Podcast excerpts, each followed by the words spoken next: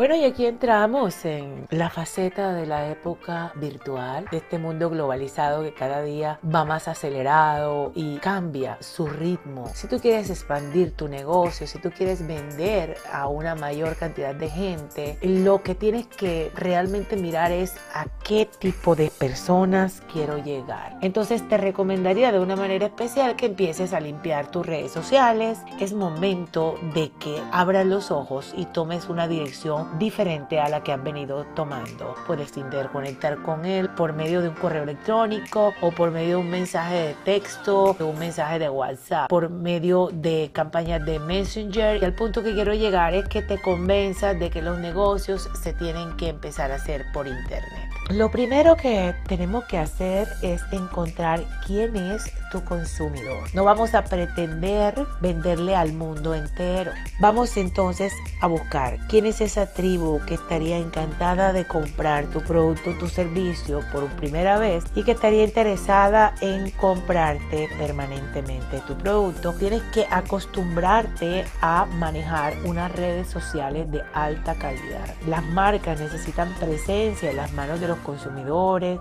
Las redes sociales por sí solas no son una vitrina para vender. Tienes que buscar la forma de estructurar un negocio, crear tu página web, crear tu producto y tu servicio, ponerle un empaque. Tienes que hacer que tu cliente o tu tribu o tu público objetivo te vea a ti como una persona humana. Tienes que aceptar las críticas, van a criticarte, muchas personas no les va a gustar la forma como tú vendes, no les va a gustar tu producto, tu servicio pero no te preocupes, eso va a pasar siempre. Soy Amalia Naya, fue un gusto estar contigo. Gracias y que Dios te bendiga.